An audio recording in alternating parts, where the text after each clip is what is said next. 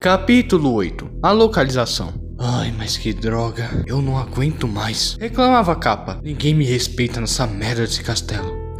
Quer saber? Eu não tô nem aí. Disse ele ficando cara a cara com o portão dos aposentos de Akuma. Eu vou entrar aí e falar que ninguém me valoriza e que eu tô vazando. Eu- é, eu vou dizer tudo o que eu penso. Coloca a mão no portão. Mas é que esse cara é meio assustador, né? Disse ele tirando a mão do portão. Que lugar horrível. Disse ele passando pelo portão de Akuma e continuando seu caminho. Eu sou quem mais rala aqui. Eu devia ser muito mais do que só o número 3 do Slime. Ah, é mesmo? Disse uma voz atrás de capa. Ele se virou e viu um humano adolescente, de olhos azuis e cabelos loiros que estavam presos num rabo de cavalo. Ah, Léo? Não, pode ser mais informal. Me chame de Leon. Certo, Leon. Disse capa. Então, você tem alguma reclamação a fazer? Que isso, de jeito nenhum, disse capa. Porque, pelo jeito que você murmurava nos corredores, parecia ser outra coisa. Se você tiver alguma reclamação, eu estou bem aqui para ouvi-la. Capa engoliu em seco. Tá bom então, vamos começar por simplesmente do nada uma coisa invisível simplesmente destruiu seu pescoço, fazendo seu corpo cair no chão e sua cabeça ser ejetada pra cima, que foi segurada por Leon. Eu vou dizer, é muita cara de pau, uma escória como você, achar que tem direito a alguma coisa. Mesmo só com a cabeça, Capa ainda estava vivo. Ca- calma, sou só um demônio burro, senhor. Nesse momento, Leon deu alguns passos pra frente, ficando de costas para o corpo de Capa. E tem mais, né? Os Nine, eles estão estão sendo facilmente derrotados. Você não pode, você não pode se dar o luxo de perder outros Nines, né? Como eu, por exemplo, como você. Disse Leon, dando um sorriso como se ele tivesse acabado de ouvir uma piada. Eu acho que um peso de papel seria bem mais útil que você. Então, sem que Leon visse, o corpo de capa estava de pé, cerrou o punho e estava pronto para dar um soco em Leon, pelas costas mesmo. Então, quando ele foi fazer isso, Leon simplesmente desviou a cabeça e o corpo de capa deu um soco quebrando o nariz de capa. Então, novamente, uma força invisível partiu o corpo de capa ao meio, tanto na horizontal quanto na vertical, transformando o corpo de capa numa pilha de carne moída. Então, capa foi tentar inventar alguma desculpa, mas então aconteceu uma coisa. Senhor, por, favor, me, desculpa, perdoe, a minha insolência. O quê? Como, você? Leon estava falando simultaneamente com capa, como se soubesse exatamente o que ele ia dizer. Então Leon simplesmente soltou a cabeça de capa, que foi segurada no ar, e alguma coisa também estava impedindo capa de falar. Leon virou de costas e disse: O prisioneiro. E a cabeça de capa foi arremessada pela janela, voando longe. Leon se dirigiu até seus aposentos e sentou na mesinha do seu escritório. Logo em seguida, Hashisako entrou no quarto. Oi, amor, disse ela. Ai, é hoje. Eu espero que a notícia seja boa. E é, o quarto demoníaco está lá embaixo. Eu trouxe pra cá. Ah, muito bem. Ele olhou Hashisako de cima a baixo, que estava naquela sua forma, com dois metros, pele branca, olhos vermelhos, cabelo preto e por aí vai. Ah, vem cá, você não pode assumir uma forma mais agradável? Menos horrenda? Ah, claro. Disse Hashisako parecendo ter se ofendido com o comentário. Mas enfim, ela tomou uma forma menor, um, seu cabelo ficou castanho, seus olhos ficaram verdes e sua pele ficou um pouco menos pálida. Bastante menos pálida. Então, menos pior. Disse ele. Enquanto isso, eles chegaram no armazém e Kevin tentou abrir a porta. É, tá fechado. Talvez a gente possa encontrar uma janela ou antes que ele terminar de falar, Luna deu um chutão na porta, fazendo com que ela abrisse a força. Deixa pra lá, né? Chave pra quê? Disse Kevin entrando. Porém, assim que colocaram os pés pra dentro, eles tomaram um susto, porque uma coisa parou na frente deles. Primeiro, eles pensavam que era um veado por causa das galhadas, mas quando olharam mais de perto, perceberam que era um lobo. Um lobo com galhadas, que estava rosnando pra eles. Epa, epa, calma aí, Laila. Disse uma garota de pele morena, cabelos pretos e olhos castanhos claros segurando o lobo pelo pescoço. Okami, que já tinha levado um susto e estava atrás de Luna, perguntou: Por que, é que ele tem galhada se ele é um lobo? Eu sei lá, disse a garota segurando o lobo. Você tem cauda e orelha de lobo se você é um garoto. É, aí eu perdi no argumento. Disse Okami saindo de trás de Luna. Aliás, prazer em conhecê-los. Disse a garota. O meu nome é Gabi Kali. Disse ela estendendo a mão para eles. Kevin ia apertar, mas então Luna segurou a mão de Kevin e disse: Espera, e se ela for uma dos Nine? E se ela tiver infiltrada no Akuma e na verdade for uma super espiã do mal só esperando pra apanhar a gente pelas costas? Então, logo após Luna dizer isso, Kali soltou um espirro que assustou a loba Layla, que deu um latido que assustou a Kali, afastou do lobo rapidamente dando um passo para trás, bateu de costas numa parede, fazendo com que um dos pregos da prateleira acima dela se soltasse, prendendo um dos lados da prateleira, fazendo os livros que estavam nessa prateleira caírem em cima da cabeça de Kali. Começou a choramingar no chão pela dor dos livros terem caído na cabeça dela. É. Esquece que eu falei. Disse Luna, continuando a andar pelo bunker. Kevin e Okami o seguiram e logo em seguida Kali e Layla seguiram eles também. Vem cá, como vocês dois entraram? Perguntou Kevin. Pela janela, respondeu ela. Ah, que bom, então a minha ideia não era tão louca assim. E o que você tá fazendo aqui? Ah, eu tava procurando um lugar para dormir. Então, você não tem uma casa? Não, eu tenho uma casa. Então, por que dormiu aqui? Ah, porque eu não posso voltar para minha casa. Por que não? Motivos geográficos. Kevin levantou uma sobrancelha. E que motivos geográficos seriam esses? Muito sério. Disse ela parecendo até orgulhosa falando isso. Você se perdeu, não é? Disse Luna que estava um pouco à frente dos dois. Aham, uhum, confirmou Kali. Olha o que eu achei. Disse Okami mostrando ao sapão que estava aberto. Eles desceram as escadas, passaram por um corredor que levava a um cômodo. Mas quando eles chegaram naquele cômodo, havia uma mulher sentada numa cadeira, tricotando um cachecol, e do lado dela havia dois seres extremamente musculosos que lembravam Emma. Um assim como Ema era vermelho e outro era azul. Estavam tão parados que de primeira eles até pensavam que eram estátuas. A mulher tinha olhos cinzas, cabelos pretos e usava uma máscara, sabe, uma máscara cirúrgica. E ela parecia ter terminado de tricotar o cachecol. Ela dá uns tapinhas no braço do homem azul, o homem azul abaixa e ela coloca o cachecol em volta do pescoço do homem azul. O cachecol era colorido, mudando entre tons de azul e vermelho. Ah, que bonitinho, gente, disse Kali. Eu ouvi falar muito de vocês. Ouvi falar que vocês querem derrubar o Akuma. Desculpa, mas eu realmente não posso permitir. Eu não vou deixar que vocês encostem nenhum dedo no meu filho. Seu filho? Mas antes que a mulher pudesse responder, ela começou a agir como se fosse vomitar. Então, ela tirou a máscara, mostrando que sua boca era rasgada em um sorriso. E simplesmente vomitou um ovo, um ovo enorme. E ele caiu no chão. Ave Maria, essa mulher é uma avestruz, comentou Kali. Então, o ovo começou a rachar. E de dentro dele caiu mais um Oni, como uns daqueles que estavam do lado da mulher. A mulher dobrou a máscara cirúrgica e guardou em seu bolso. Por favor, meus filhos, resolvam com esses para mim. Sim. Disseram os três Onis, avançando contra os cinco. Metamorfose, disse Okami, transformando suas unhas em garras, seus dentes em presas e fazendo vários pelos crescer pelo seu corpo e Kevin sacando seu chicote, e Luna serrando seus punhos. Luna foi lutar contra o Oni roxo, Kevin contra o Oni vermelho e Okami contra o Oni azul. Enquanto os três se distraíam com os três Onis, Kali ficou observando a mulher, que só estava observando a situação. Ah. Ela tá desprotegida, eu devia tentar alguma coisa? Perguntou Kali. E você consegue fazer alguma coisa? Perguntou Kevin. Ah, eu acho que sim, disse Kali. Então faz! gritou Okami. Tá bom. Kali se acocorou no chão e pegou uma das pedras que estava ali. Ela observou a pedra e disse: Não. E jogou a pedra fora. Pegou outra pedra e disse: Também não. Ela pega outra pedra.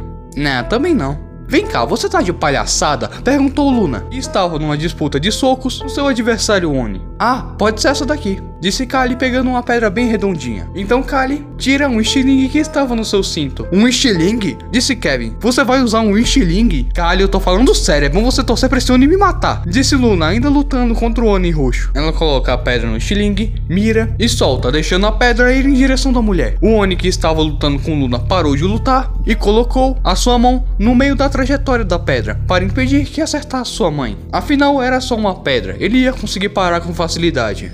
Até que, assim que a pedra atingiu a mão do Oni, a mão dele simplesmente foi dilacerada. Luna então correu em direção dele e deu um soco tão forte no seu rosto que seu pescoço virou ao contrário e ele morreu. Também haviam várias lanças do lado de Kali. Kali pegou uma dessas lanças, encostou a parte afiada no chão e deu um chute, removendo a parte afiada, fazendo ser só como se fosse um bastão, só um pedaço de madeira. Então ela empunhou um pedaço de madeira e simplesmente arremessou em direção do Oni que Okami estava lutando. Esse pedaço de madeira voou na direção desse Oni, numa velocidade tão imensa que nem parecia um pedaço de madeira girando, parecia um disco de madeira. Ele acertou o pescoço do Oni que foi simplesmente decapitado, e o pedaço de madeira simplesmente cravou na parede.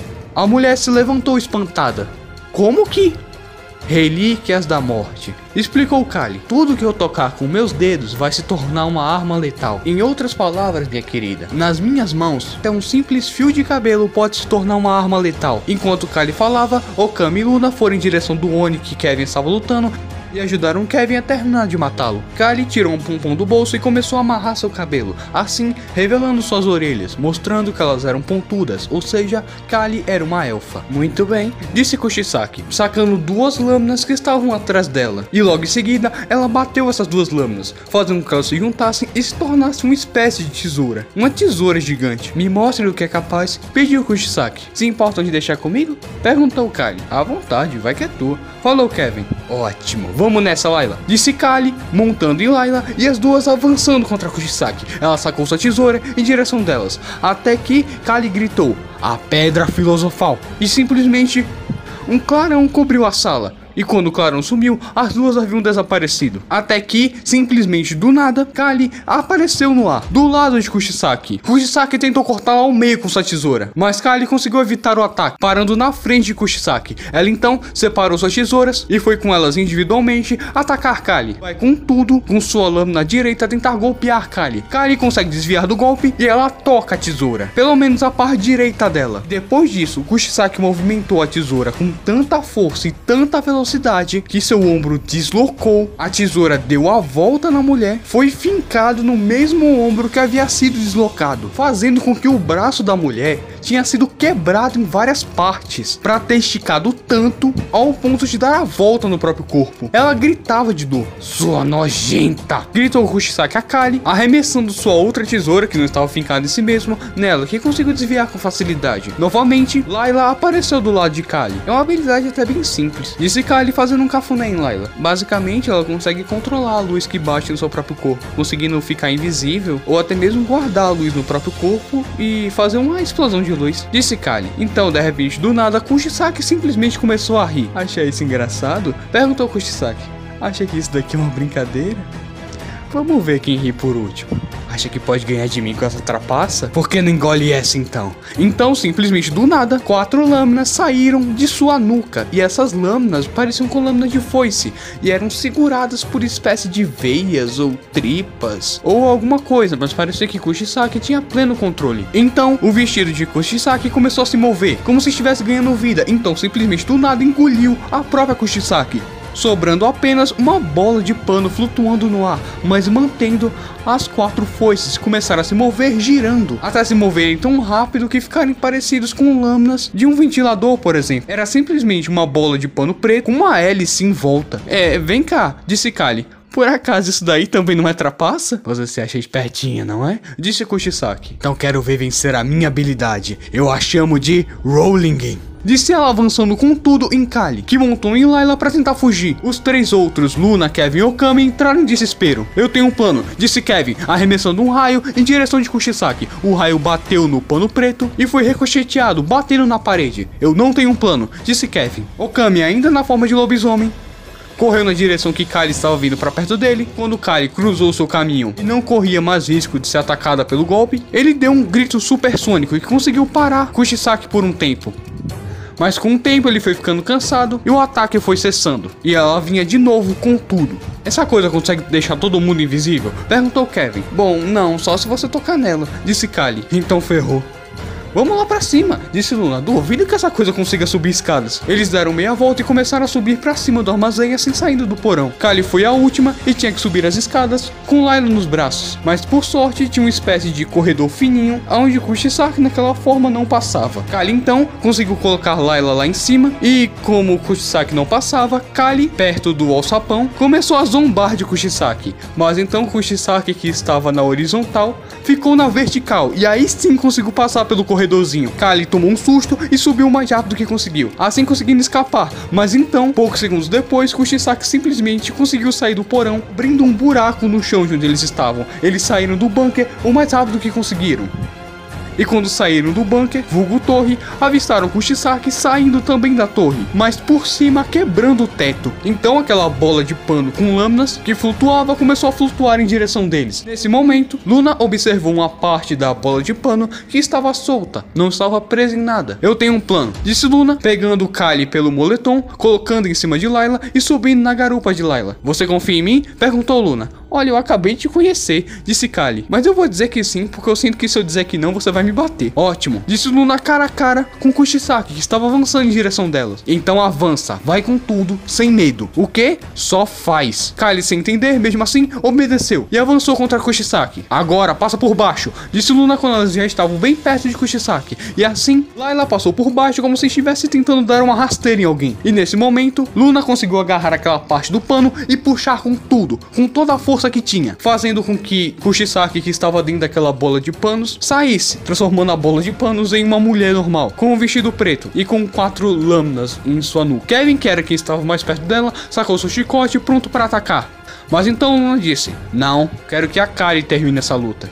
Disse ela dando um sorrisinho para Kali. Então, Kushisaki furioso, sem se transformar na bola de panos, simplesmente foi para cima de Kali usando suas quatro foices. Kali calmamente se abaixou, agarrou uma flor, puxou uma pétala, pegou seu estilingue, colocou a pétala da flor que ela havia arrancado no estilingue, mirou e usou o seu dedo mindinho para ser como uma mira, coisa que Kevin ficou muito surpreso quando descobriu essa estratégia. Ela puxou o estilingue com apenas um olho aberto, tou o estilingue e a pétala foi em direção dela em alta velocidade e perfurou seu crânio, a matando na hora. É, que saco, disse Luna. Acabou que a gente não descobriu nada aqui. Diz, ainda furiosa, ela disse: E você, seu poder é incrível, devia vir com a gente. Falou Luna, ainda com um tom furioso. Sério? É claro, disse ela. Então, Kali simplesmente abraçou Luna e disse: A partir de hoje nós somos BFFs. Eu não concordei com nada disso. Shhh, já está feito. Então eles escutaram um grito vindo de longe, e essa coisa que gritava ia cair em cima de Kali e Luna, mas Luna conseguiu pegar essa coisa que gritava. E aí ela disse: Você de novo? Porque o que ela vinha agarrado era a cabeça de capa. Eu de novo. Disse Capa. Ótimo, agora temos uma forma de encontrar a localização do castelo de Akuma. Disse Kevin, parecendo sorridente. É isso aí, disse Okami. Vamos afogar ele até ele falar. É isso aí, disse Kali. Vamos jogar sal em você até você falar. Eu sou um demônio, não uma lesma. Disse Capa. Mas eu não tô nem aí. Depois do jeito que eu fui tratado expulso e do que fizeram com meu lindo corpo, eu vou dizer com prazer a localização do castelo para que vocês possam dar uma boa lição neles. Ele fica pra. Pode girar minha cabeça um pouquinho, meu amor? Pediu Capa pra Luna, que virou a cabeça dele na direção oposta. Fica pra lá. Disse ele mexendo o nariz na direção que sua cabeça apontava. Ótimo, vamos lá. Disse Okami parecendo apressado e indo na frente de todo mundo. Foi aí que Kevin percebeu uma coisa: a loba Laila não tinha suas patas traseiras. No lugar disso, tinha duas próteses que eram de madeira e tinham partes de metal. E também percebeu que tinha uma liga quase invisível que conectava essa prótese nas patas da frente. Nas patas da frente. Assim, os movimentos da pata da frente espelhavam os movimentos da pata de trás. Também tinha uma liguinha assim na cauda para que ela pudesse controlar na hora de sentar ou levantar. Isso é incrível, onde arrumou isso? Perguntou Kevin parecendo curioso. Eu mesma que fiz, disse Kali em um tom orgulhoso. Sério, que incrível. Dá pra vocês falarem sobre patas depois? Pediu Okami, a gente tem que ir. Ah, certo, vamos nessa. Disse Kevin seguindo em frente. Enquanto isso, no castelo de Akuma, Yusai abriu seus olhos. Ele estava numa cama de casal, sozinho, e no meio dela. Ele estava num quarto, num quarto bem elegante e bem confortável até. Ele tenta se levantar, mas quando tenta fazer isso, percebe que ele está preso na cama. Tinha uma corrente em seu pescoço o prendendo na cama, impossibilitando ele de se levantar. Naquele mesmo momento, alguém abriu a porta e era a Hashisako. Ela estava na mesma forma humana, digamos assim, de quando conversou com Léo. Oi, disse ela. Quem é você? Perguntou Yusai. Não lembra de mim? Então ela se transformou naquela forma gigante, digamos assim de pele pálida, olhos vermelhos. Mas quando fez isso, percebeu que o Sai ainda não parecia saber quem era ela. Ah, entendi. É mesmo e novamente se transformou na fada Sara. Nesse momento, Yusai arregalou seus olhos e pareceu possesso de raiva. Agarrou a bainha nas suas costas, mas percebeu que sua espada não estava lá. Olhando para a escrivaninha que estava atrás de Sara, lá sim ele viu sua espada, bem longe de seu alcance. Ele pensou em atirar bolas de fogo em Sara, mas assim que acendeu suas mãos, quase que na mesma hora elas se apagaram. Não adianta, disse ela. Essas correntes aí sugam magia que nem um ralo suga água. Então, já é quase hora do jantar. Quer algo especial? Ah, sim, claro, disse o Sai, falso tom de alegria. Eu adoraria que você fosse pro inferno. Disse ele sem desmanchar o sorriso em seu rosto. Então ela disse: Vou trazer ovos para você, ovos com bacon. Prefere mexido ou frito? E o Sai cruzou seus braços e fez uma cara feia, mas ainda disse com um canto da boca: Mexido. Ótimo. Depois de alguns minutos, Kushisaki voltou com os ovos mexidos e o bacon.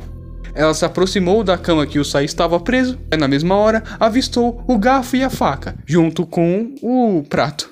E tinha esquecido desse pequeno detalhe. Então Yusai, em questão de segundos, agarrou a faca. E quando ia fincar no pescoço de Kushisako, simplesmente do nada, Léo simplesmente surgiu ali. Surgiu como um teleporte. E o Sai nem viu ele se aproximando, nem dava para ele ter aparecido ali. Mas ele estava ali e agarrou o pulso de Yusai antes que ele conseguisse fazer qualquer coisa. Se você sonhar em tentar fazer isso de novo, você perde a mão, entendeu? Disse Léo em um tom ameaçador.